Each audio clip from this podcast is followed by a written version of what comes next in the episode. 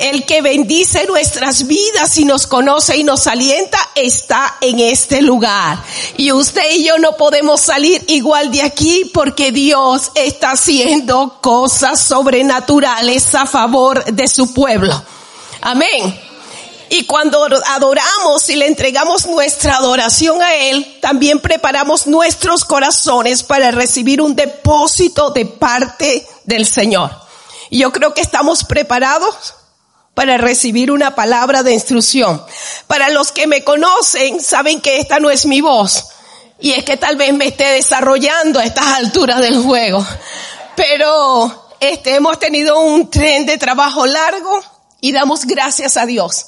Nos sentimos honrados, honrados de estar en este lugar y poder compartir con ustedes la adoración y la alabanza.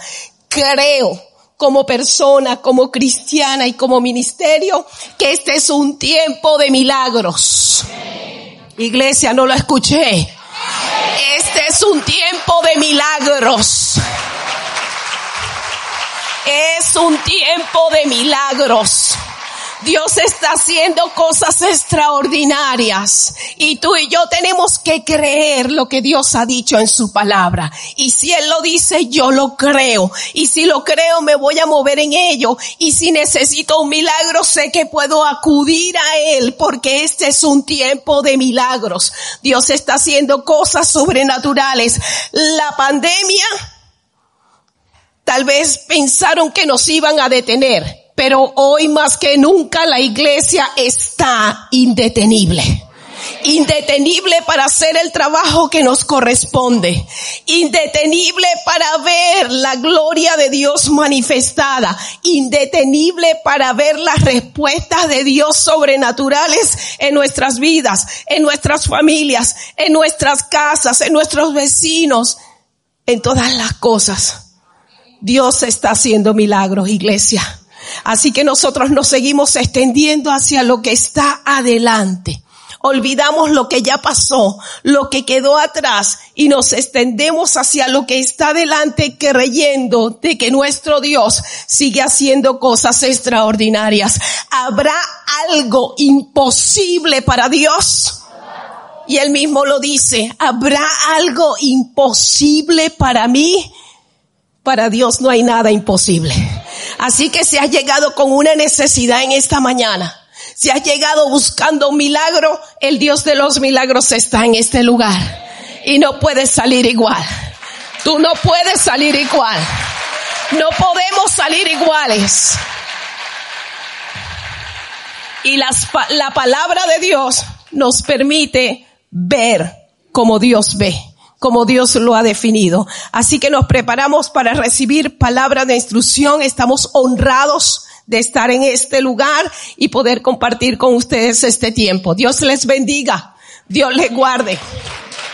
Pastor. Aleluya. Y yo quiero comenzar uniendo el pensamiento suyo a algo que eh, se estableció en nuestro trabajo ministerial y es que posterior a la pandemia hubo algo que comenzó a, ser importante para nosotros y es que comenzamos a mirar que la pandemia dividió una temporada nueva para nuestra experiencia de ministerio. De hecho, hemos tenido la oportunidad de sentarnos, desayunar juntos. Lo único que nos une es una taza de café y algunos criterios que tenemos. Y nos hemos dado cuenta que la pandemia ha llevado a que nuestro ministerio sea un poco más pensante, que seamos un poco más críticos, más evaluadores de, de circunstancias, porque entiendo que la oportunidad que Dios nos da de poder reunirnos así como estamos en este lugar, tiene un propósito y es mucho más que solamente celebrar un servicio a Dios y poder salir contento del recinto. Creo que hay algo adicional que tenemos como iglesia y es que cada una de las vidas que venimos acá para reunirnos tenemos una responsabilidad, una asignación de parte de Dios, y es que cada una de las personas que se relacionan con nosotros, ya sea en los campos de trabajo, o posiblemente familiares nuestros que todavía no conocen al Señor, probablemente vecinos o amistades, tienen que darse cuenta que al relacionarse con nosotros como cristianos, hay algo que nosotros tenemos que ellos están necesitando. O sea, creo que el concepto de iglesia en el que celebramos actividades y salimos contentos del lugar es bueno, pero más que eso, me hace pensar un poco y la pandemia me ha hecho a profundizar y ser más crítico. Y es que creo que mucho más que salir contento de un culto, de una buena palabra, no creo que sea suficiente después que nos vayamos y regresemos a nuestras casas sin influenciar a la gente que está a nuestro alrededor. Así que mi desafío en el mensaje de hoy es hacer un poco más crítico. Estamos claros que los púlpitos no son sitios de entretenimiento, los púlpitos son lugares de propósito, donde la palabra de Dios tiene que ser entregada para que ella transforme el pensamiento del ser humano. Y al transformar el pensamiento cambian las conductas y las conductas van a traer la realidad de lo que Dios quiere para nosotros. De hecho, voy a decirle algo, en los Estados Unidos, donde residimos, en el estado de la Florida, la pandemia nos llevó a mirar una experiencia que hizo que fuéramos más profundos y más críticos a nuestro propio ministerio. Mm, creo que no, no estamos conformes con lo que hemos hecho.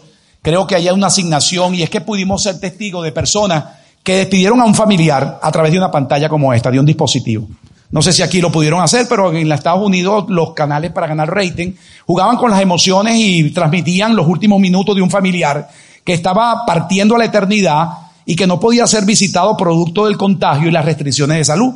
Así que pude ser testigo de familiares mirar una pantalla y una enfermera en un cuarto de hospital transmitiendo los últimos minutos de ese familiar que estaba despidiéndose de la eternidad. Impresionante, quiero decirle, traumático. Creo que como ministro fui impactado porque me ponía a mirar la imagen y me unía al sentimiento de personas que no conocían, porque también me ponía en el punto que quien estaba allí en ese hospital pudo haber sido un familiar mío. Podía ser mi esposa, pudo haber sido mi hija, pudo ser un familiar. Y recuerdo perfectamente cuando una enfermera transmitía y veía los signos vitales que se marcaban en el monitor y veíamos los números y la voz que decía 120, 110, 100, 90, 80, 80, 90, 70 y los familiares mirando la pantalla, ay mami, I'm sorry mami, I want to be there with you, I want to be there, I'm sorry, como quisiera estar allí contigo ahora mami. Y veía cuando tocaba la pantalla, la llenaban de saliva, hermano, impactante, impresionante y los signos vitales 70, 50 y se escuchó la voz cuando la, la enfermera dijo a través del teléfono, she's gone, se fue. Acaba de partir la eternidad. Y las personas lloraban y yo le dije a mi esposa, mi amor, apaga eso, apaga eso, no quiero seguir viendo más coronavirus, no quiero ver más contagio. Le voy a ser honesto que aún siendo pastor, siendo pastor y ministro, me daba un desaliento, hermano un desaliento, de verdad. Yo estaba allí y yo le dije, mi amor, apaga eso. Y sé que la forma como se lo dije, a mi esposa le pareció desagradable. Porque le dije, apaga, no quiero ver más eso, no quiero seguir viendo noticias. Y después mire el rostro de mi esposa y recuerdo haberle agarrado de la mano y esto lo voy a mantener por siempre ahora. Le dije, mi amor, yo creo que ahora nuestra asignación y nuestro trabajo de ministerio cobra más resultado ahora. Cuando miro un escenario como el que acabo de mirar ahora allí, aunque no conozco esa familia, entiendo a través de lo que acabamos de mirar que eso nos muestra que al final de todo uno descubre que lo más importante es tu familia. Así que le voy a pedir a todos los que están aquí hoy, no esperen momentos tétricos para montarle allí a su familia que usted los aprecia. No tenemos que esperar escenarios tan, tan, tan difíciles para decirle a la gente que los amamos. Yo creo que si usted está aquí hoy, nada más su presencia aquí demuestra que usted tiene interés en lo espiritual. Así que si tiene ahí a su esposo a su lado, a su esposa, a su hijo, por favor volteate un momentito y le, amor, quiero que sepa que te amo, quiero recordártelo. Así como dice mi hermano, salgo amando más a mi negrita. Es más, si tiene ahí a su hija, a su hijo ahí cerca, escúcheme, si lo tiene ahí cerca, ¿sabe algo? No espere perfección de su hijo. Mire a su hijo, a su hija, y dígale, hija, a veces no te entiendo, pero quiero que sepa que te amo, te amo. Por encima de todas las cosas quiero que, seamos, que sepa que te amo, porque mire, si hay algo que tengo en mi corazón y voy a preparar el ambiente para el Congreso de Familia, es que estoy convencido de esto. Escúcheme, cuando algo importa se demuestra con hechos. Me tiene un poco de verdad preocupado la propuesta de que algo importa. No, no sé, hay gente que viene a mi consulta a veces por alguna crisis de familia. Muchas personas son referidos por otros pastores para atender a personas en crisis. Y me está costando entender algo de que hay personas que dicen que para mí mi familia es lo más importante. ¿Sabe cuánta gente le he escuchado decirle, mis hijos son lo más importante? Es más, hay personas que a veces hasta se desagradan porque le corrigen a un niño y dice, usted métase conmigo, pero a mis hijos usted no los toque. Porque mis hijos para mí, mis, los hijos son lo más importante. Y yo a veces me quedo viendo y a veces veo los hijos en la iglesia y los veo en la iglesia y digo, wow, menos mal que le importa. ¿Cómo será cuando dejen de importar? Porque cuando algo importa se demuestra con hechos. A mí no me, les voy a decir algo, me, me, preocupa la ingenuidad de declaraciones verbales que no llevan movimiento en, los hechos. Así que si hoy está aquí, mire, su esposo no es perfecto, pero su esposo. Mire, a veces mi esposa, hay días que de verdad amanece que de verdad te día toque que cuando me dice cosas, yo digo en mi mente, Señor, cállala, Padre, hoy. Silénciala. Sí, no, yo tengo, que ser honesto, yo, yo no quiero vender la imagen del matrimonio perfecto. A veces simplemente salgo del baño, saliendo del baño, a veces salgo de lo más contento, el día está glorioso, celestial, apoteósico, y de repente salgo del baño y sale una voz del baño cuando mi esposa entra, pero tiene un don para ver cosas que yo no veo. Y entonces cuando entra, wow, mira eso, porque para ayudar a limpiar no ayudan, pero para ensuciar, parece que los mandan a hacer. Cualquier parecido con la realidad es solo coincidencia. Y voy a decirle, momentos como eso me son desagradables. De verdad, le tengo que ser honesto. A veces le digo, mi amor, cállate, sí, por favor, no me vayas a hacer hablar, porque si me haces hablar, posiblemente te voy a decir cosas que te van a molestar. Así que no, sí, sí, pero ese es el punto. Que no te gusta que te digan nada, pero cállate, vas a seguir hablando. Así que tengo que ser claro, escúcheme, si usted llegara ahí un momento, porque a veces llega el punto del argumento de ellos sigue, yo sigo también diciendo que por favor no quiero escucharte más y así, lo que pasa es que tú tienes un punto que no te gusta que te digan nada, diga, pero si ya lo sé que, y ya lo sé que, y lo dejé todo limpio porque tienes que seguir diciéndome lo que me decís, dame una oportunidad si lo vuelvo a repetir. Ajá, pero ¿por qué no lo hiciste antes que yo te dijera para que yo no te dijera a ti? Mano, y suena la campana del primer round. Y voy a ser claro, si usted llegara a mi casa en ese momento, yo tengo que hacérselo con honestidad, si usted llegara en ese momento, porque a veces mi esposa, sí, lo que pasa es que tu mamá te acostumbró mal. Digo, no, no, mi mamá no tiene nada que ver con lo que tú y yo estamos hablando aquí. No meta a mi mamá en esto. Sí, lo que pasa es que tu mamá te mal acostumbró, te dejó. ¿Y sabe qué pasa? Lógicamente, al tocar ese punto, lo que nos decimos no es nada agradable. Y a veces usted llega ahí, yo estoy que ni si me corta no me sale ni sangre, ¿ok? Si usted llegara ahí en ese momento y usted me preguntara ahí en ese momento, Pastor Más, si usted ama a su esposa, ahí en ese momento no la amo. Ahí, ahí así. Pero lo que sí tengo que decirle, lo que sostiene nuestro matrimonio no son los momentos que vivimos, sino la permanencia de un pacto que establecimos delante de Dios. Por eso si usted está aquí hoy, escúcheme, los matrimonios perfectos no existen, la familia perfecta no existen, pero hay un Dios perfecto que perfecciona familia, que transforma resultados, que puede llevarnos a ser efectivos.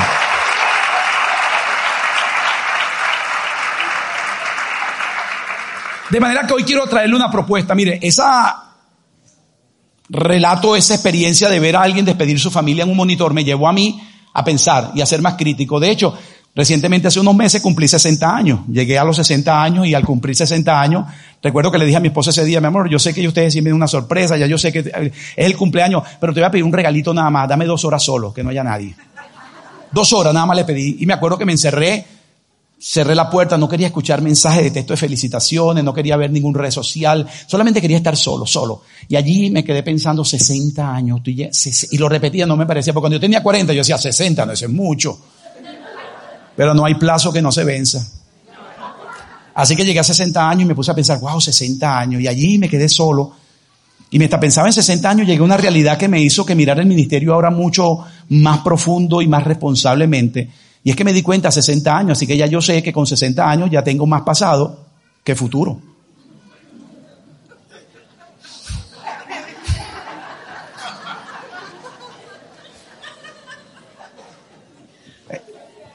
Bienvenido al club, los que estamos en el mismo club. Suena cruel, pero es real. Así que estoy claro, ya yo tengo más pasado que futuro, de manera que tengo que ahora estar claro que mi tiempo tengo que usarlo de otra manera, no puedo perderlo mirando series de Netflix, no puedo estar metido en redes sociales, tengo que ahora dar un aporte a una sociedad que lo está necesitando, de manera que ahora con 60 años me doy cuenta que un error a esta altura no es igual que cometerlo a los 30, porque a los 30 todavía lo puedes enmendar, a los 60, como dicen los americanos, es too late, demasiado tarde para comenzar a enmendar. De manera que mi propuesta es, después que he vivido lo suficiente como para transferirle, quiero decirle, el desafío que tenemos como iglesia es que la iglesia del futuro, en una sociedad que está cambiando y va a seguir cambiando, necesita ver creyentes que puedan realmente testificarle que vivir para Dios hace una diferencia. Más que solamente celebrar buenos cultos, que no estoy diciendo que están malos, que por lo menos nuestras vivencias haga que las personas cuando nosotros nos relacionemos con ellas se den cuenta que ser cristiano tiene mucho que ofrecer a esta sociedad. Jesucristo nos definió como sal de la tierra y nos definió como la luz de este mundo. Por lo tanto, le voy a pedir que se una ahora a este texto bíblico con el que voy a tomar la base de mi mensaje. Se va a encontrar en el libro de los Hechos, en el capítulo 4. Y le voy a pedir para honrar la escritura que nos pongamos de pie, ya que vamos a estar 50 minutos allí sentados. Pero quiero que usted esté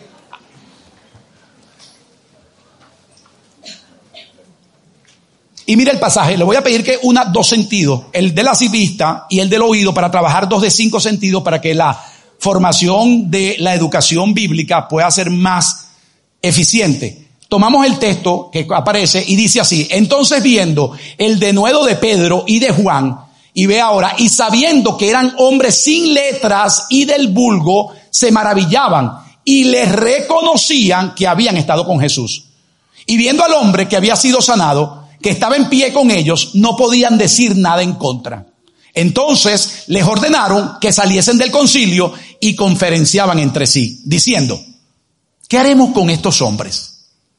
Porque de cierto, señal manifiesta ha sido hecha por ellos, notoria a todos los que moran en Jerusalén, y no lo podemos negar. Sin embargo, para que no se divulgue más entre el pueblo, vamos a amenazarles para que no hablen de aquí en adelante a hombre alguno en este nombre. Y llamándolos, les amenazaron, les intimaron que en ninguna manera hablasen ni enseñasen en el nombre de Jesús. Mas Pedro y Juan respondieron diciéndoles, juzguen si es justo delante de Dios obedecer a vosotros antes que a Dios, porque no podemos dejar de decir lo que hemos visto y lo que hemos oído. Sobre eso quiero compartirle hoy convicciones para una iglesia del futuro. Gracias por estar de pie, puede tomar su asiento. Y si puede adorar a Dios, tiene libertad para hacerlo. De manera que mire lo que traigo como propuesta, quiero llevarle a que usted se una conmigo al pensamiento, ya que considerando la importancia que la iglesia tiene en una sociedad que está cambiando, y cuando digo cambios, quiero decir que los cambios han sido cambios abruptos que van en contra de los modelos que nosotros predicamos como iglesia. De hecho, cuando usted habla de un modelo familiar, que era el modelo tradicional, que a muchos años atrás, sin una persona conocer la escritura, sin ni siquiera tener una experiencia con Dios, el modelo de familia tradicional era aceptado comúnmente en una sociedad donde el modelo tradicional de un hombre, esposo y papá, unido a una mujer, esposa y madre, tenían unos hijos que los preparaban para el futuro. Hoy cuando usted escucha eso, en una sociedad que ha cambiado tanto y usted habla que la familia como modelo tradicional, nos damos cuenta que las propuestas ahora nos hacen ver que nos hemos quedado en una época del cromañón, que somos gente cerrada, que nuestra mente está muy limitada, porque también tenemos que pensar en los modelos no solamente tradicionales, sino que aparece la primera propuesta de los modelos monoparentales. Y ahí aparece la primera propuesta de que los modelos monoparentales, donde una sola persona tiene hijos, y a veces escucho mujeres que se me acercan y me dicen, bueno, pastor, gracias a Dios que yo soy madre, me siento contenta de haber experimentado la maternidad. Para mí ha sido un gozo y lo que me siento más contenta es que estoy sola como madre y no tengo perro que me ladre al lado. Y el modelo pareciera ser hasta copiable. Hay gente que dice, ay, verdad, no tengo que rendirle cuenta a nadie, vivo mi vida independiente. Pero tenemos que ser honestos. Esos hijos están creciendo sin ver realmente los roles establecidos que Dios vio para la familia. De manera que una madre que tal vez me diga, yo soy mamá y yo soy papá a la vez. Tal vez en lo económico, pero en lo emocional no lo vas a lograr nunca. Porque como mujer nunca serás hombre. Y como hombre nunca podrás ser mujer. De manera que el modelo que Dios establece es la de un hombre llamado papá y una mujer llamada mamá para que los hijos crezcan con un modelo que va a servirle de estabilidad cuando tenga que salir de su casa. De manera que yo tengo que hoy decirle que en una sociedad que cambia y que va a seguir cambiando, necesitamos que nuestros conceptos de convicciones sean revisados con la intención, óigame bien, de que puedan entonces ayudarnos a tomar decisiones cuando la presión llegue.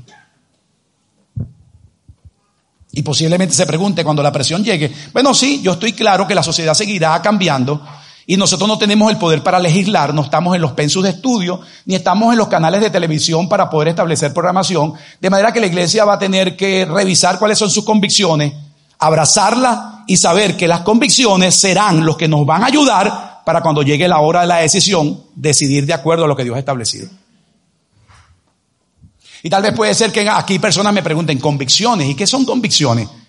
Bueno, la experiencia que acabamos de leer en el texto nos ayuda para definirlo. Una convicción es aquella verdad que nosotros creemos, aunque más nadie la crea. Cuando usted me habla de un creyente que tiene convicciones, no es solamente uno que asiste a la iglesia, porque podemos tener personas que asisten a la iglesia, pero sus convicciones son frágiles, débiles. De hecho, la pandemia me permitió a mí dar con este punto ya que yo vi personas que conocí en una iglesia antes de la pandemia, que eran personas que mostraban ser muy espirituales, que de hecho tenían carisma, de pronto tenían facilidad en la expresión, tenían dones que ponían en público y los veía bien establecidos y que ahora visito sus iglesias porque sus pastores me invitan a predicar y cuando llego y pregunto y tal persona y tal persona, no, pastor, no volvió más a la iglesia, no hay otro, no, mira, se fue al mundo, es de verdad. Y cuando me pongo a ver, wow, y lo que yo miraba en el mundo de lo físico era que eran personas que estaban bien establecidas, que sus creencias estaban firmes, pero la pandemia sirvió para revisar que cuántas convicciones había y me demostró que no siempre lo que se mira a la vista es lo que está en el corazón. Bueno, me gusta por lo menos ese movimiento que veo desde aquí así. No sé si de repente es algo que, que, parte del culto, pero por lo menos escucho eso ya que no escucho su amén. Así que parece que tuviera aquí un botón y parece que le viera aquí, parece así como los muñequitos que van en los carros, que usted lo ve así que tienen un resorte y lo ve así mismo, así veo a la gente. Así que espero que eso sea así, sea amén, está de acuerdo, porque voy a decirle con toda la seguridad, cuando las cosas salen bien, cualquiera adora a Dios. Convicciones no se demuestran en escenarios positivos, porque en los escenarios positivos tenemos que ser claros, los escenarios positivos motivan a que cualquiera dice que le sirve a Dios, en los escenarios buenos, cualquiera alaba a Dios y dice que Dios es bueno. Porque recuerde, si usted ve un escenario positivo, es fácil que usted pueda decir que esté fiel a Dios, que Dios es bueno. El esposo está inmejorable, el matrimonio está de lo mejor, el dinero llega solo, la salud en perfecto estado, los hijos parece que los pidieron por catálogo y usted dice, wow, yo nena, ¿cómo se hace eso? Así cualquiera adora a Dios, usted, ay, gloria a Dios. ¿Sabe cuando usted me muestra convicciones? Cuando los vientos comienzan a soplar contrario. Cuando las cosas no están saliendo como tú las esperas cuando las cosas se ponen oscuras y tú sigues diciendo que en medio de escenarios negativos Dios sigue siendo Dios. Y aún en momentos malos usted sigue diciendo Dios es bueno. Para eso necesitamos convicciones firmes. Porque a veces, mire, el Salmo 23 arropa algo que me gusta. El Salmo 23 es el salmista. De hecho, en la iglesia nuestra hay personas que les gusta el Salmo 23 hasta los tres primeros, primeros versículos y se lo saben hasta de memoria hasta el 3. Pero el Salmo no termina en 3, termina en el 6 porque hay seis versículos. Entonces, ¿qué es lo que le gusta a la persona? Jehová mi pastor y nada me faltará. Entonces me lleva pastos delicados, me unge mi cabeza con aceite, me lleva aguas de reposo y hasta ahí llega. Entonces ese es el Dios que ellos conocen del Salmo 23, pero el Salmo 23 no termina en el 3, que sigue en el 4. Si usted ve que el salmista escribe, está diciendo que Jehová es su pastor y los lleva a pastos delicados, aguas de reposo, unge su cabeza con aceite, pero también el 4 sigue siendo el mismo Dios. Y aunque pase y vaya por zambra de muerte, vea, es el mismo Dios del 3, el 4 y el 1. ¿Sí o no? ¿Sí o no? Vea conmigo. Vea que no termina en el 3. Vea que está diciendo que me lleva pasto delicado, unge mi cabeza con aceite, pero sigue siendo el mismo que a veces permite que aunque ande en valle de sombra y de muerte, ahora observe, no temeré mal alguno porque tú estarás conmigo. ¿Sabe lo que el salmista está diciendo? Señor, no te veo. Esto está oscuro. El valle se ve feo, pero tú sigues siendo Dios. Eso se llama convicción. Porque si las convicciones solamente se forman bajo momentos de agradables, cualquiera puede decir que le sirve a Dios. Nuestra certeza se da cuando los escenarios se ponen negativos. Por eso hoy le propongo en mi mensaje de hoy de que revisemos cuáles son nuestras convicciones. Que veamos cuáles son las creencias que tenemos, porque de ellas dependerán las decisiones cuando ya la, la presión se haga fuerte. Si usted me pregunta por qué, el escenario que les presento es Pedro y Juan, que son los protagonista del escenario que acabo de leer, llegan al templo como siempre lo hacían. Pero había una particularidad y es que cada vez que llegaban al templo había un cojo allí a la puerta que siempre estaba esperando una limosna. Ese día Pedro y Juan se dieron cuenta que la iglesia tiene una función también social, que la iglesia no solamente está para que entremos y salgamos sin que nada logre afectar a la gente que está alrededor. Si usted conoce la historia bíblica, se va a dar cuenta que apenas Pedro y Juan llegaron y vieron al, cojo en la, puerta como siempre lo veían, ¿sabe lo que me gusta del pasaje? Que ese día dice, miraron al cojo y le dijeron al cojo, míranos. Y la Biblia dice que él estuvo atento esperando recibir de él algo. Y cuando vio que tenía la atención ya puesta, Pedro y Juan le dijeron, no tenemos oro ni tenemos plata. Lo que estás acostumbrado a recibir siempre es una moneda, pero quiero que sepas que no tenemos oro ni plata, pero de lo que tenemos te damos. Oh, me gusta eso. De lo que tenemos te damos. La iglesia tiene que ofrecer algo a la sociedad. De lo que tenemos te damos. ¿Y sabes lo que me gusta? Inmediatamente dirigiendo las palabras hacia él le dijeron, en el nombre de Jesús de Nazaret, levántate y anda. Y dice, y al instante se le afirmaron los tobillos, se le fortalecieron las piernas y entró al templo saltando, cantando y adorando a Dios. Eso indica que la iglesia tiene algo para ofrecer a la sociedad. Pero quiero someter a su consideración esto. Someto a su consideración esto. Si usted mira el resultado de una persona lisiada, improductiva a la sociedad, dependiendo de una moneda y de la ayuda de personas, ahora comienza a experimentar a través del poder de Dios que le devuelven a la sociedad a una persona inútil, improductiva a ser productivo. ¿No cree usted que los líderes y las autoridades deberían decir, wow, qué bueno que la iglesia está haciendo un trabajo para recuperar a gente inservible para llevarlos a la sociedad que sean un aporte? ¿No cree usted que, que, lo ideal sería que dijeran, wow, la iglesia de Jesucristo debe ser tomada en cuenta para la sociedad en la que estamos, para que pueda servir de ayuda a mucha gente que está improductiva y a través del evangelio que cambie las vidas puede ser de ayuda para la sociedad en la que estamos?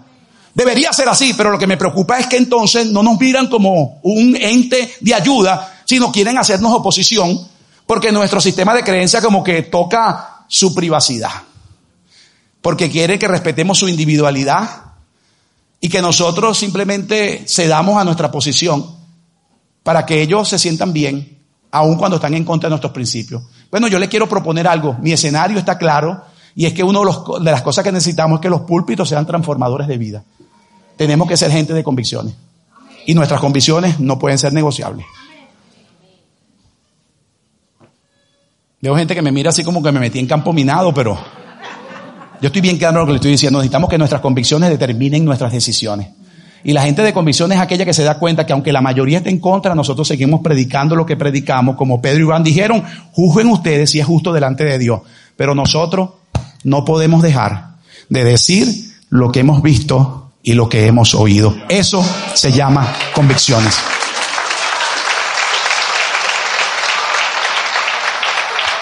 De manera que observe el escenario cuando los que hacen leyes, cuando los que tienen poder político y tienen poder religioso se dieron cuenta que el joven había sido sanado, el paralítico ahora estaba regresado a la sociedad, uno pudiera pensar, ¿por qué no llamar a la iglesia y decir, wow, vamos a hacer un trabajo en conjunto, quiero llamarlos a ustedes para que vengan a, agarrar a los que están improductivos y devolverlos a la sociedad para ser productivos? No, lo primero que pensaron es, no me sigan hablando más de ese nombre. Observe, ¿no le parece que lo someta a consideración para decir, la iglesia tiene que revisar el escenario en el que nos encontramos?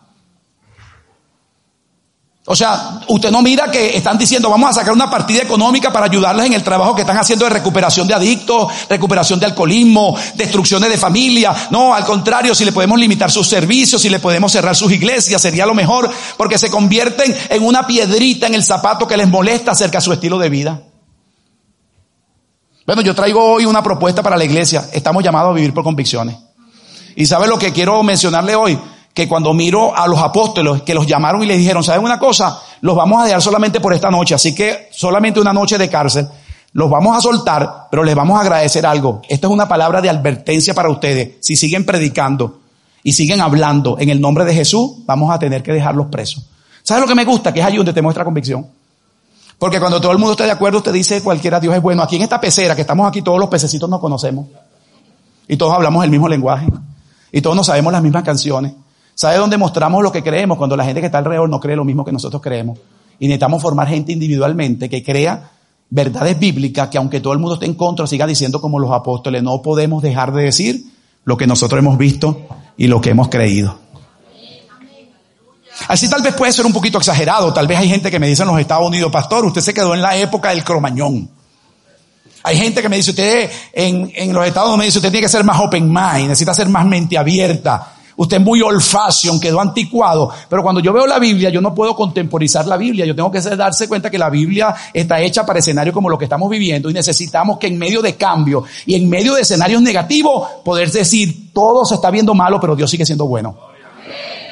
Por eso que nuestros púlpitos no son sitios de entretenimiento, son lugares de transformación de vida. Los púlpitos son lugares de desafío. Y una de las cosas que nos está aconteciendo es que los pastores tenemos un problema. Y es que estamos mirando que a través de redes sociales, los mensajes que tienen más view, los mensajes que tienen más like, los mensajes que tienen más aceptación, son los mensajes que no tocan lo personal, que no te juzgan, que no te critican, que no te hace corregir nada, sino que te hacen ver que sigues tu estilo de vida, que eres un vencedor, te regalo lo que se te antoje, siete pasos para ser un vencedor, matando al gigante, así cualquiera. Vamos a ser honestos, el mensaje es popular, pero no cambia vida. Y recuérdese, lo que Dios necesita es que nosotros abracemos sus principios porque solo la gente de convicciones será testigo del poder de Dios. Tal vez no esperaba un mensaje, tal vez pensaba un mensaje emocional. No quiero tocar las emociones. Llegué a 60 años, me convertí en abuelo. Convertirme en abuelo me cambió la vida, hermano. Wow, impresionante. Yo no sabía. Es más, convertirme en abuelo me llevó hasta pensar que mi séptimo libro se va a llamar Abuelos. Sí, de verdad. Impresionante lo que me pasó siendo abuelo. Así que ahora veo a mi niño, que es mi nietecito, lo veo allí solamente con dos añitos. Y aunque no entiende lo que veo, lo miro y digo, wow, estás creciendo en una sociedad difícil, donde la propuesta de género va a ser parte de tu, de tu esencia, donde realmente la violencia, el sistema de armas, la drogadicción, la escogencia de sexo, cuando de repente usted escucha una propuesta que el sexo realmente no se da en la concepción, sino que es una elección, es preocupante. Ese es el escenario. A los padres que están aquí, escúcheme, ser padre no es para cobardes. Así que mi esposo y yo tuvimos que tomar una decisión. Cada vez que desayunamos en la mañana, hablamos entre nosotros. A veces los temas de conversación son triviales, son sin esencia. A veces, wow, qué calor está haciendo en mayo, nunca había hecho tanto calor. Pero otras veces mi esposa llega y me dice, papi, mira este texto, qué, qué tremendo, mira el contexto. No habíamos mirado este escenario para la conferencia nuestra y hablamos de ello. Y otras veces hablamos de las cosas que estamos mirando y, y dijimos, wow, nuestro, nuestro necesito está creciendo en una sociedad que ahora tiene propuestas que nosotros nunca nos imaginamos. Agendas que la están impulsando con todas las fuerzas. Y nosotros dijimos, vamos a tomar y abrazar el proyecto Loida. Y usted tal vez diga, ¿qué es proyecto Loida? El proyecto Loida. Bueno, que tal vez mi, nietecito va a crecer en una sociedad anti-Dios, atea, con totalmente todo lo que sea bíblico, se va a tratar de erradicarse, pero estaremos dos abuelitos que le vamos a decir, nieto, quiero que sepas que nosotros hemos experimentado a Dios. Que el Dios que nosotros te hablamos es un Dios real.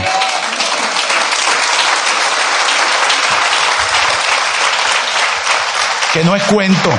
Que nosotros somos testigos de que Dios es un Dios real que trabaja en el ser humano y hemos abrazado el proyecto que no vamos a ceder nuestras posiciones porque convicciones será lo único que sostendrá una iglesia en una sociedad de tantos cambios. Y tal vez usted diga, pastor, ¿no le parece exagerado? Yo quiero que miremos este texto bajo escenario bien parecido a lo que quiero tomar. Hay un hombre llamado Josué que se le asigna el liderazgo para continuar un trabajo que Dios le asignó a Moisés. Pero usted conoce la historia. Y Moisés le toca la labor de sacar a más de un millón y medio de hebreos que están cautivos en Egipto para llevarlo a una tierra que Dios le ha prometido, una tierra de abundancia y leche y miel. Pero de una manera curiosa, curiosa, en escenarios teológicos, me gusta que realmente la escritura establece que cuando Josué ocupa el liderazgo de Moisés, ahora Moisés sale del escenario del liderazgo, pero justamente en un escenario, pero oígame bien, de lo más sencillo, porque a Josué le toca la parte más sencilla y es la de simplemente cruzar el Jordán y tomar la tierra prometida que Dios le prometió. Pero todo el trabajo duro lo acaba de hacer Moisés. Y Dios que nunca se le agotan las ideas. Dice, ahora tengo a Josué para que continúe el trabajo. Ahora el pueblo está establecido aquí esperando cruzar el Jordán. Así que están en territorio amorreo, esperando la orden de Jehová para cruzar el río. Pero mientras están estacionados, la Biblia nos habla de un escenario y dice que entonces comenzó a suceder algo que mientras los hebreos están ahí esperando para cruzar el río, comenzaron a copiar las costumbres de los amorreos, empezaron a mirar las costumbres de ellos y comenzaron a decir, wow, miren, me gusta esto que hacen ellos. Lo segundo es que entonces los hombres hebreos comenzaron a fijarse en mujeres amorreas. Y hombres amorreos comenzaron entonces a relacionarse con mujeres hebreas, cosa que era totalmente opuesto a lo que Dios había diseñado. Así que van dos puntos, costumbre, relaciones, y el tercero ya no se negocia. Y es que comenzaron a copiar la idolatría y la adoración de ídolos de los amorreos. De manera que quiero decirle a todos los que están aquí, denle gracias a Dios por los líderes de esta casa espiritual, Pastor Tomás, la pastora Moreiva, cada uno de los líderes, porque complacerlos a todos es difícil, pero cuando usted tiene convicciones no nos queda más que decir, esto es lo que creemos, y no estamos dispuestos a negociar nuestras convicciones. Así que usted no viene a la iglesia para que lo hagan sentir bien. Es preocupante cuando como predicador, si yo tengo que venir a esta iglesia, que he venido desde el año 2014, y el único objetivo que yo persigo, si yo llego aquí a predicar y lo único que yo persigo es predicar bien para que todo el mundo se sienta bien y me vuelvan a invitar, el propósito está dañado. O sea, no es el propósito que la gente se sienta bien, sino que la gente pueda experimentar a Dios que puedas tener vivencia de la fidelidad de Dios, aún en los momentos que todo parece perdido. De manera que Josué se establece ahora un, principio. Agarra al pueblo y se da dando cuenta que están copiando ahora costumbre y los líderes estamos para agarrar los toros de los cachos. Hay momentos que hay que tomar la decisión de decirle a las personas, esto es lo que Dios quiere para el pueblo. De manera que si usted ve el versículo conmigo, ve ahora, Aquí está el momento en que Josué ahora tiene que llamar al pueblo y convocarlo. Me imagino un pueblo como el que estamos acá ahora y Josué se está dando cuenta que se están copiando costumbres, se están ligando a personas y están adorando a dioses que realmente no lo, no es lo que realmente es la esencia. Y Josué lo que hace es esto, decirle, inmediatamente trae a capítulo al pueblo y como líder le dice, yo quiero que ustedes sepan que si estamos aquí es porque la mano de Jehová nos ha traído. Wow, me gusta. Eso es lo que se llama liderazgo. ¿Sabe lo que Josué está haciendo? Ustedes no están aquí, nosotros estamos aquí porque somos bonitos, somos la tapa del frasco, somos la última pexicola del desierto. No, estamos aquí porque a Dios le ha placido traernos con mano fuerte. Y ahora vamos a entrar a una ciudad en la que vamos a estar en casa que no hemos construido, vamos a comer de planta que no hemos plantado y de ciudades que no hemos edificado. Así que si estamos aquí es porque la mano de Jehová nos ha traído y por su bendición estamos en este sitio. Yo no sé cuánto pueden decir amén. Si usted está aquí hoy, usted dice, estamos aquí porque Dios nos ha traído.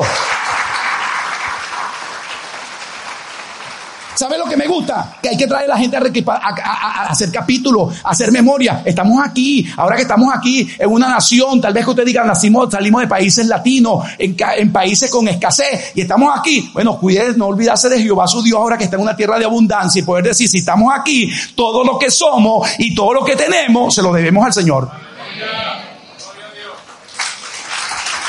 Las convicciones tienen que ser revisadas. Entonces mira el punto. Ahora Josué hace el trabajo y le dice, si ustedes están pensando que estamos acá porque ustedes realmente lo han logrado por su esfuerzo, no se vayan a olvidar que lo que tenemos se lo debemos a Jehová. Así que le está diciendo, vea el versículo, ahora pues, mire la forma de llamar la atención. Ahora pues, teman a Jehová y sírvanle con integridad y sírvanle con verdad y quiten de entre vosotros los dioses a los cuales sirvieron vuestros padres al otro lado del río y en Egipto y sirvan a Jehová. Vea, una vez claro, tienen que servirle a Jehová. Y vea el versículo siguiente, que lo conocemos casi todo. Pero le voy a dar una propuesta. Yo entiendo que usted tiene el poder legítimo de tomar sus decisiones. ¿Sabe lo que me gusta de los líderes? Que por lo menos llamo a capítulo, pero usted tiene su decisión, usted tiene libertad de elección, es su derecho legítimo. Pero como líder tengo que dejarle claro un escenario.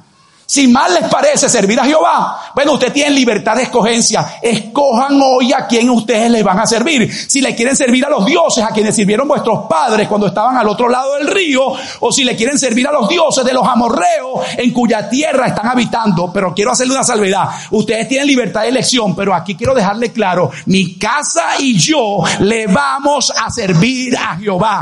Eso se llama convicciones.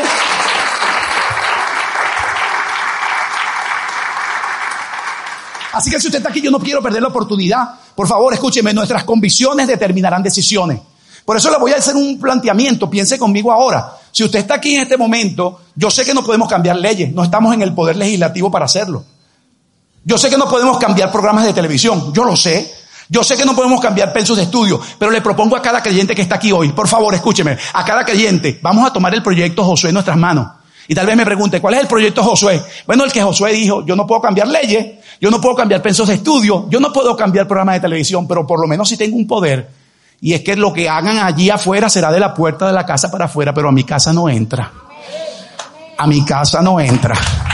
Por favor, escúchelo, a mi casa no entra. De manera que será hacia allá afuera, pero los de mi casa se respetan. De manera que mi propuesta hoy es, vamos a tomar el proyecto Josué, que cada uno pelea por su casa los pastores Santa Marta peleando por su casa, Rebeca peleando con su casa con su esposo, Gabriela con su familia, los pastores Masi con su familia, cada uno peleando por su casa. Y si cada uno peleamos por nuestra casa, ¿sabe lo que va a suceder? Vamos a hacer iglesia. Cada uno peleando por su casa, cada uno peleando por su casa. Dios, Señor, en mi casa no.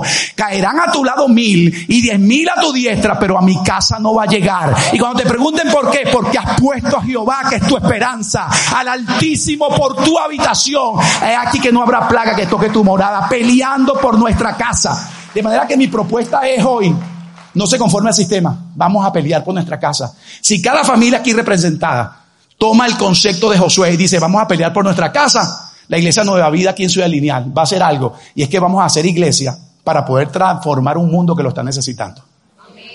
Así que levante su mano y adore a Dios, diga mi casa y yo le vamos a servir a Jehová.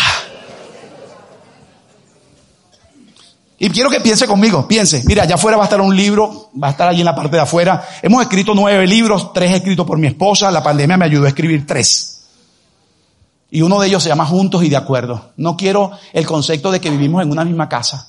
A veces nos hemos conformado con que vivimos en una misma casa, pero las relaciones de casa, cuando usted pregunta, no hay nada en común. Es triste mirar casas que lo único que tienen en común es la dirección. Y eso cuando llenan una planilla. Wow, la misma que la mía, porque del resto, tú en tus problemas, yo en los míos. Claro, yo, yo vengo de ese escenario, yo crecí en un hogar así, yo vengo de un hogar así. Mi papá fue un hombre proveedor solamente de economía. Mi papá nunca proveyó emociones. Eso fracturó mi vida. Transformé simplemente el escenario de mi casa de casado a través del estilo de mi casa de soltero. Por eso cada padre que está aquí le voy a proponer esto. Mire, no hay una cosa más dura que vivir en un hogar donde no hay gente que ría. Mi papá a usted le veía la cara, nunca se reía. No hay una cosa más, se lo está hablando la experiencia. No hay una cosa más dañina, más tóxica, más venenosa que vivir con gente que nunca ríe. Te veía la cara de mi papá, una cara más larga que un desfile de culebra. Chacho, no se reía ni que le hicieran cosquillas. Todo el tiempo así, parecía las seis en punto. Sentado así cuando llegaba de trabajar, hermano, yo nunca me voy a olvidar de eso. Llegaba de trabajar y mi mamá con su poco conocimiento que tenía en Venezuela, ella decía que él trabajaba mucho, que cuando llegara no le hicieran ruido, porque él trabajaba mucho y entonces no teníamos relación con él, no podíamos tener un abrazo, un beso, nunca me besó, nunca me dijo que me amaba, nunca se lo escuché decir a mi mamá. Nunca había mi mamá que mi papá le dijera qué linda te ves hoy. O lo normal, lo que cualquier esposo hace cualquier momento, lo que hacemos los hombres cualquier momento. Terminamos de comer, le decimos a la esposa, mi amor, gracias por el tiempo que te tomaste, qué buena te quedó la comida. Ni eso hacía mi papá. Usted veía a mi papá comiendo y usted le veía la cara. Yo creo que ni sabía lo que estaba comiendo. De verdad, sentado en un sofá, me acuerdo así, tirado en un sofá con un televisor blanco y negro así, sentado ahí, un barrigón que parecía el púlpito así incorporado. Y desde ahí, vieja. Y mi mamá decía, diga, tráigame agua. Y mi mamá trae el agua. Vieja, mire, tráigame la chancleta. Y esa es la chancleta, la tenía más cerca a mi papá que mi mamá. Y mi mamá venía a la cocina, me acuerdo, hasta con las manos mojadas secando para traerle la chancleta. Y era tan tremendo que mi papá hasta levantaba el pie para que se la pusiera. Impresionante, hermano. Y después, ráscame la espalda. Y yo veía a mi mamá rascando la espalda. Lo recuerdo, tendría nueve años. Y mi mamá rascando la espalda. Y mi papá, no, no, ahí no, más arriba, más, ahí, ahí. En claro, usted crece y usted copia ese modelo y lo traje a mi casa y me di cuenta que lógicamente, como escribió mi esposa en su segundo libro, excelente exposición, mi esposa escribió un capítulo en un libro que se llama Un hueco en el vacío y escribió un capítulo dirigido a mí. Tu presente es el hijo de tu pasado. ¿Sabe algo? Inconscientemente trasladé. Trasladé. No fue que mi papá me dijo, hazlo así, pero yo pensaba que ese era el modelo. Porque recuerde, el mejor regalo que usted le podrá dar a sus hijos no es regalarle los dispositivos, los móviles, Usted ve los muchachos allá en los Estados Unidos, ay papi, I want to buy the iPhone 13. Yo quiero que me compre el, buy to me, papi. Entonces los papis le compran el teléfono celular. Y a veces usted ve a los padres hoy mirando y diciéndole a uno como pastor, ay pastor, ¿cuándo es mis tiempos? Es que mis hijos tienen lo que yo nunca tuve. Y sabe algo, ese mismo aparatico que usted le regala como una señal de amor, cuando usted se acuesta a dormir para ir a trabajar al día siguiente, muchos de nuestros hijos están hasta las 2 y 3 de la mañana chateando y metidos en internet con gente que le pervierte el pensamiento. Entonces hay que revisar cuáles son las convicciones, qué creemos acerca de familia. No se conforme con el concepto de que venimos a la iglesia y estamos en la misma casa. No, vamos a tomar un tiempo para sentarnos, apagar los dispositivos, terminar con los televisores y vamos a hablar de problemas que no se resuelven. Vamos a sentarnos a hablar y con sinceridad ¿Sabe algo? Yo tengo que agradecerle a Dios por mi esposa. Me dice cosas que no me gustan, le voy a ser honesto. Yo voy a ser honesto, me dice cosas que no me gustan. A veces yo digo, Señor, y a veces yo ato al diablo y lo reprendo. Sí, porque a veces digo, ese es el diablo que me quiere dañar el ministerio. Sí, voy a ser transparente, no le quiero vender la imagen de matrimonio perfecto. A veces mi esposa me dice cosas y le digo, wow, Nera, dime algo bueno, comienza con algo bueno hoy. Sí, es que eso es lo que pasa. Tú sabes lo que pasa contigo, que como tú eres un gran expositor y de verdad yo te admiro como pastor, te admiro como predicador. Mi esposa me dice, una de las cosas que más admiro es que no usas nota, no usas papel, no usas bosquejo y linealmente puedes estar allí. Pero yo te veo también en la casa. Y yo quiero que tú me muestres aquí en la casa lo que tú predicas en el púlpito. Sí, sí, porque el éxito mío no se muestra aquí. Aquí se muestran los dones, el llamado, la capacidad. El éxito se muestra cuando nadie de ustedes está y estamos trancados en casa. Es ahí donde mostramos lo que realmente son las convicciones.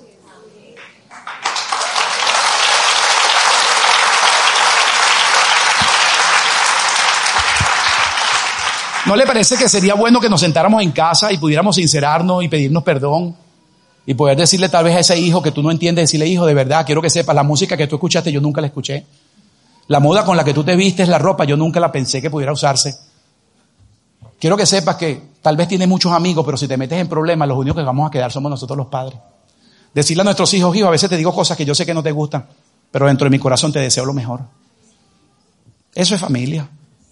No solamente una buena dirección, estar en el mismo lugar, sino estar juntos, pero también de acuerdo en casa. Eso demanda tiempo y revisar nuestras convicciones.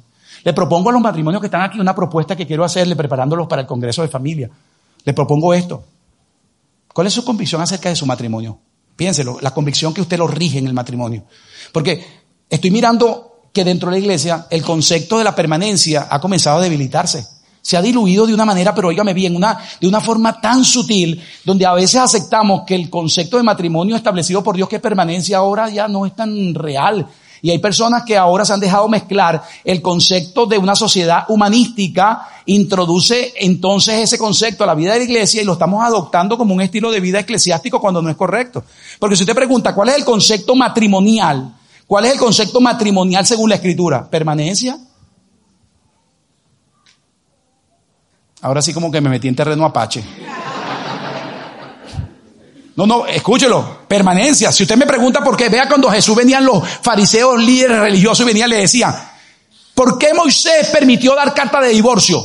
Le preguntaban y Jesús era directo, sin zonas grises, no negociaba sus convicciones, le decía, ¿sabe por qué? Por la dureza del corazón de ustedes. Pero en el principio no fue así, porque varón y hembra los creó y lo que Dios creó no, y lo que Dios juntó no lo separa el hombre. Listo, permanencia. Ah, pero ¿qué pasa? Que si nosotros dejamos que nuestras convicciones se debiliten y ahora la permanencia no es el concepto por el cual nosotros estamos casados, entonces vienen realmente los conceptos humanísticos y te dicen, no, no, permanencia no, eso era antes, ahora es conveniencia. ¿Qué es conveniencia? Si esto funciona, seguimos. Si esto no funciona, se acabó. ¿Y qué es lo que acontece? Hoy tenemos hijos que andan por la vida confundidos, pensando que si sus padres que eran los adultos y estaban llamados para cuidarlos a ellos, no se pudieron cuidar entre ellos mismos, menos me van a poder cuidar a mí. Entonces tenemos que ser un poquito más críticos. Mis 60 años me llevaron a ser ahora más pragmático. No quiero entretenimiento, quiero llevar a la conciencia y decir, vamos a revisar nuestras convicciones y vamos a decir, si tenemos que hacer cambio, lo vamos a hacer. Y solo la gente de convicciones será testigo de la fidelidad de Dios sobre su casa. Levante su mano y adore a Dios ahí, aunque diga, Señor, me estoy sintiendo en este momento de verdad sacudido, pero yo no me conformo con lo que tengo. Aleluya, aleluya, aleluya. Gente que entiende, convicciones determinarán nuestras decisiones. Por favor, miren nada más este punto. Yo sé que el tiempo ha avanzado, pero pensemos en esto, aunque fuera el libro va a estar juntos y de acuerdo, pero escuche esto. Piense ahora, ¿cuáles son sus convicciones acerca de amistades? Eso tenemos que pensarlo. Somos gente creyente, nos rigen los parámetros bíblicos. Presenten ahora una pregunta. ¿Qué cree usted con relación a amistades? ¿Cuáles son sus convicciones acerca de amistades? Tenemos que pensarlo. Amigo no es cualquiera. No todo el mundo que te dice es amigo es amigo. Mire, ¿sabe cuántos hogares y familias y matrimonios han sido rotos por amistades? ¿Cuántos saben que sí? ¿Cuántos saben? Mi amiga me quitó mi marido y se convierten hasta en programas de televisión con un gran rating porque entretiene a la gente y hasta disfrutamos del dolor de los demás. Es un sistema humanístico, la iglesia tiene que mostrar un sistema diferente. Amigo, amigo no es cualquiera. Mire, le voy a decir a cada uno los que vino hoy acá, no le quiero hacer perderse el tiempo. Yo quiero que usted sepa que realmente amistad no es solamente alguien que dice ser amigo. Amigo es aquella persona que ha demostrado con hechos que desea tu bienestar, que disfruta tus victorias, que trae un aporte para llevarte a tomar buenas decisiones, que está contigo en el dolor y cuando cae está contigo allí para acompañarte. Porque hay gente que te dice que es amigo, pero adentro desea tu derrota. Y te abrazan y te dicen que te aman y te ay, los amo, ay, que tú eres tan lindo y hasta nos abrazan. Voy a ser bien claro, suena cruel, pero es real. No todo el que nos dice amigo es amigo. De manera que vamos a tener que hacer una selección de personas de amistades para que nuestras conversaciones no corrompan buenas costumbres. Porque tal vez usted tal vez tiene un concepto de amistad que amigo es cualquiera y en un momento de necesidad, usted como mujer con necesidad de comunicación está pasando un momento difícil de su matrimonio y viene y le dice a su amiga, ay, es que ya no aguanto a Roberto. Y la amiga dice, bueno, ya que me abrió la puerta, yo voy a entrar por allí. Y te dice, ay, bueno, yo no me había atrevido a decirte nada, pero que esto se voy a decir algo, manita, de verdad que yo te veo a ti y yo cuando te veo con él, yo veo que ese hombre, verdad, no te valora. Imagínese usted, ella está confundida y está buscándote a peor. Y entonces sí, no, de verdad, yo te decía, yo con un hombre así, muchacha, ya yo lo hubiese dejado hace tiempo. Y tú dices, ay, pero es que nada más los niños, y me pongo a pensar que están pequeños, y la otra te responde, eso era antes, que las mujeres aguantaban por muchachos. Así que los chiquillos, tú no te pongas a aguantar y a dañarte la vida por unos niños. Los hombres son como los autobuses, cada cinco minutos pasa uno, así que no te preocupes. ¿Y qué es lo que acontece?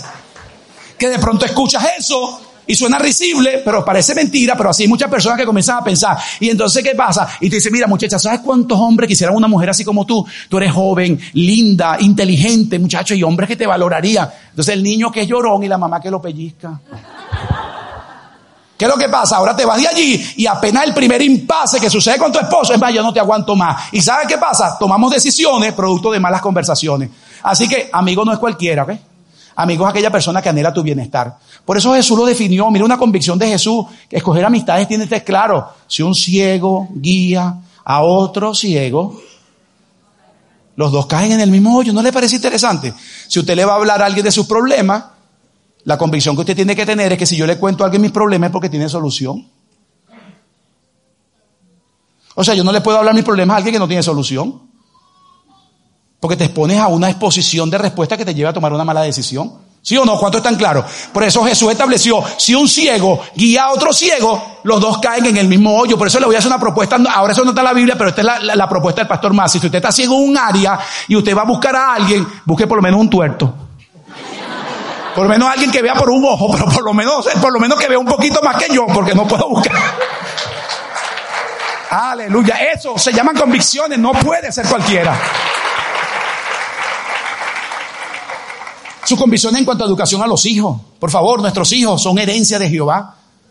Mire, cuando, si usted me dice que sus hijos importan, le voy a hacer una propuesta. Si usted ve la escritura, vea que la escritura establece que Dios nombra a los hijos y los nombra como herencia. Tal vez usted me diga, ay, yo los veo como accidente, error de cálculo, fallo de método anticonceptivo. bueno, usted puede ponerle el nombre que usted quiera, pero Dios lo llama herencia. Y Dios dice que las herencias son para cuidarla. De manera que, por favor, padres que están aquí, nuestros hijos son herencia.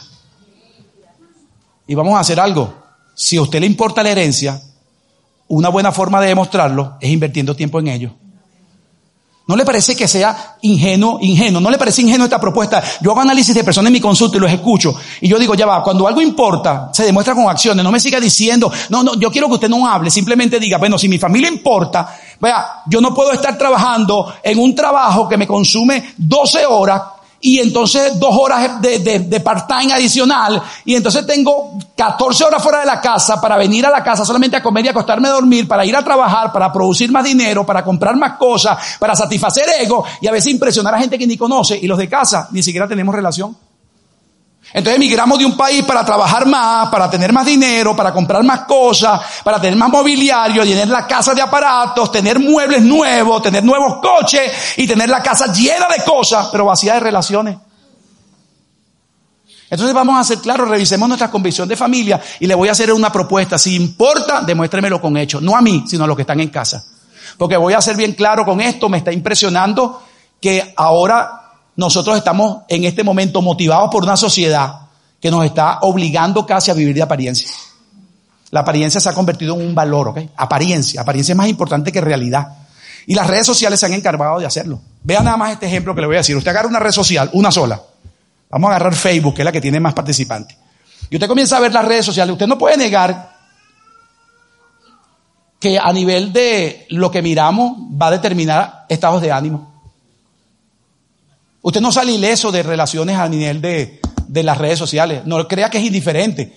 Si usted comienza a mirar, por ser un estudioso de conducta humana, tengo que serle bien honesto. Las redes sociales influyen en estado anímico. Porque miren nada más este ejemplo. Usted comienza a mirar un escenario y usted ve a uno que está y de repente usted ve que de pronto se fue de vacaciones. ¡Wow! Se fue de vacaciones. Usted ve la foto y aparece ahí el comentario. ¡Wow! No invitan. Para la próxima inviten. Me gusta.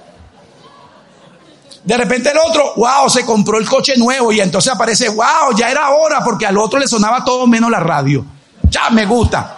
Y a esta le dieron masaje en los pies. Wow, tremendo esposo, te sacaste la lotería. Me gusta. Y a aquel le dieron un ascenso en el trabajo. Yo sabía que ibas a llegar lejos. Siempre te vi. Me gusta. Y cuando te das cuenta, comienzas a mirar todo lo que la gente publica. Se compran el coche nuevo, le dan masaje, le dieron el ascenso. Y después llegan a una conclusión. ¿Cuál conclusión? Bueno, que el único miserable eres tú. Créalo.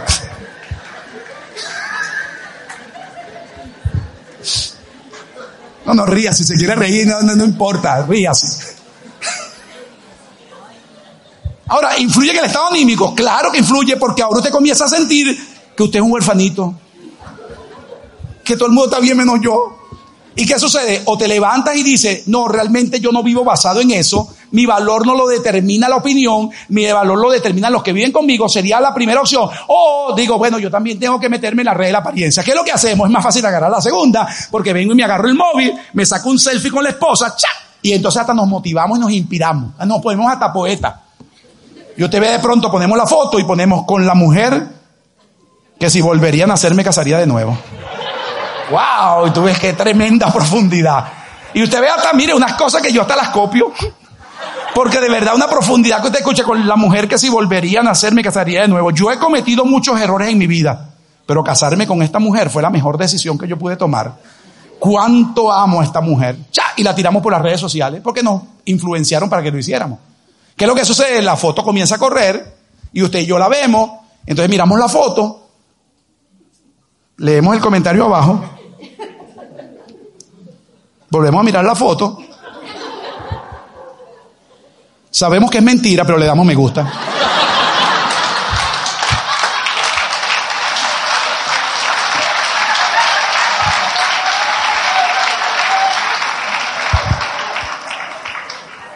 Ahora mire, mire el escenario con el que le voy a proponer para terminar con un texto bíblico adicional. Mire esto. Voy a tomar un pasaje bíblico, pero voy a ser bien claro. Cuando termina un día como eso, ¿sabe lo que acontece? Que hay personas que entonces, ahora observe esto que le voy a decir. Llega al final del día y se da cuenta que ahora tiene 85 comentarios. Ay, santo, ya hice el día de hoy. Por lo menos el de hoy lo saqué. 32 comentarios. Ay, hasta sienten a Dios aunque no hayan orado. Pero la realidad de su casa no importa porque la apariencia me está alimentando por lo menos el sentido de aceptación. Hoy le propongo algo. Los de afuera que esperen. Los de casa no esperan más. Dele un aplauso a Dios si usted lo cree. Los de casa no esperan más. Se acabó la apariencia renunciamos a las apariencias y decimos nos vamos a ocupar a los de casa. Y mire con lo que voy a terminar. Vea este pasaje de Ru. Quiero que venga aquí el pasaje de Ru para poder concluir con él. Vea esto. Hay una mujer llamada Noemí. Mire familia ahora. La familia de Noemí está compuesta por un hombre que tiene esposo llamado Elimelech. Y observe, y tiene dos hijos, uno llamado Malión y Kelión. ¿Verdad cuántos saben la historia?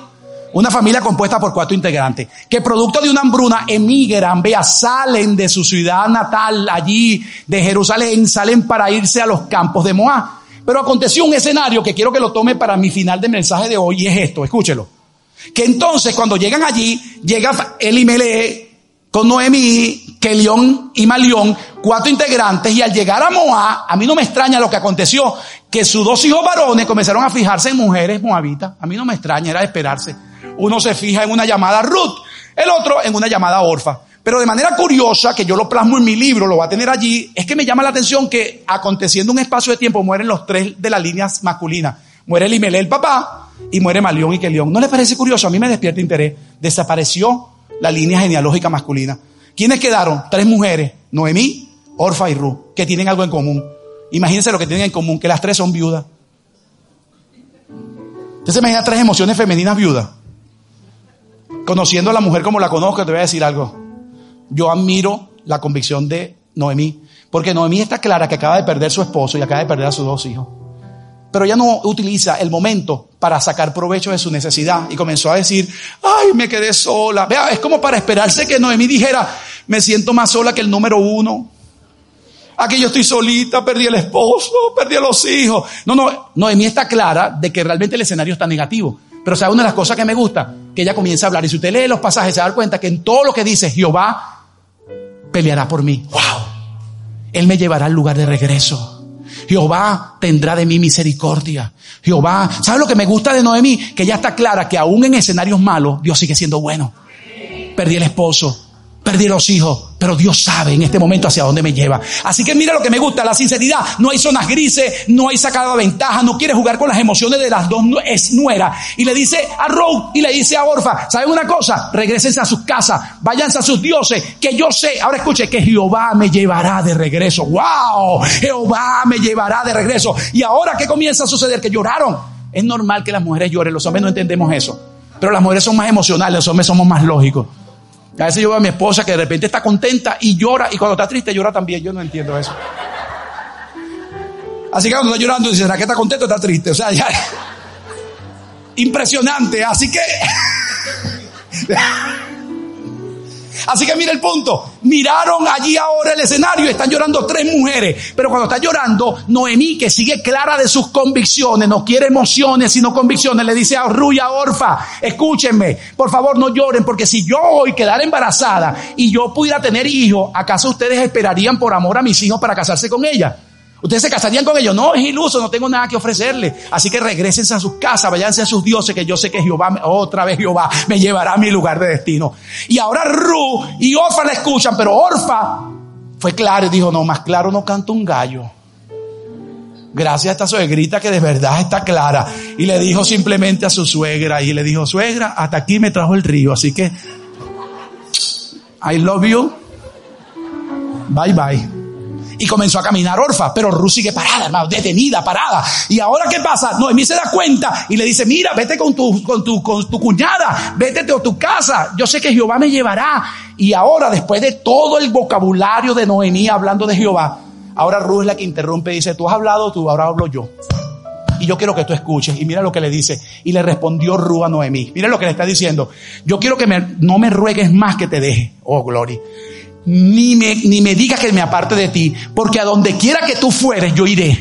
Y donde quiera que tú vivieres, ahí yo voy a vivir. Y quiero que sepas, tu pueblo será mi pueblo y tu Dios será mi Dios. ¿Sabes lo que me gusta? Que convicciones que se mantienen transforman el escenario de lo que están alrededor.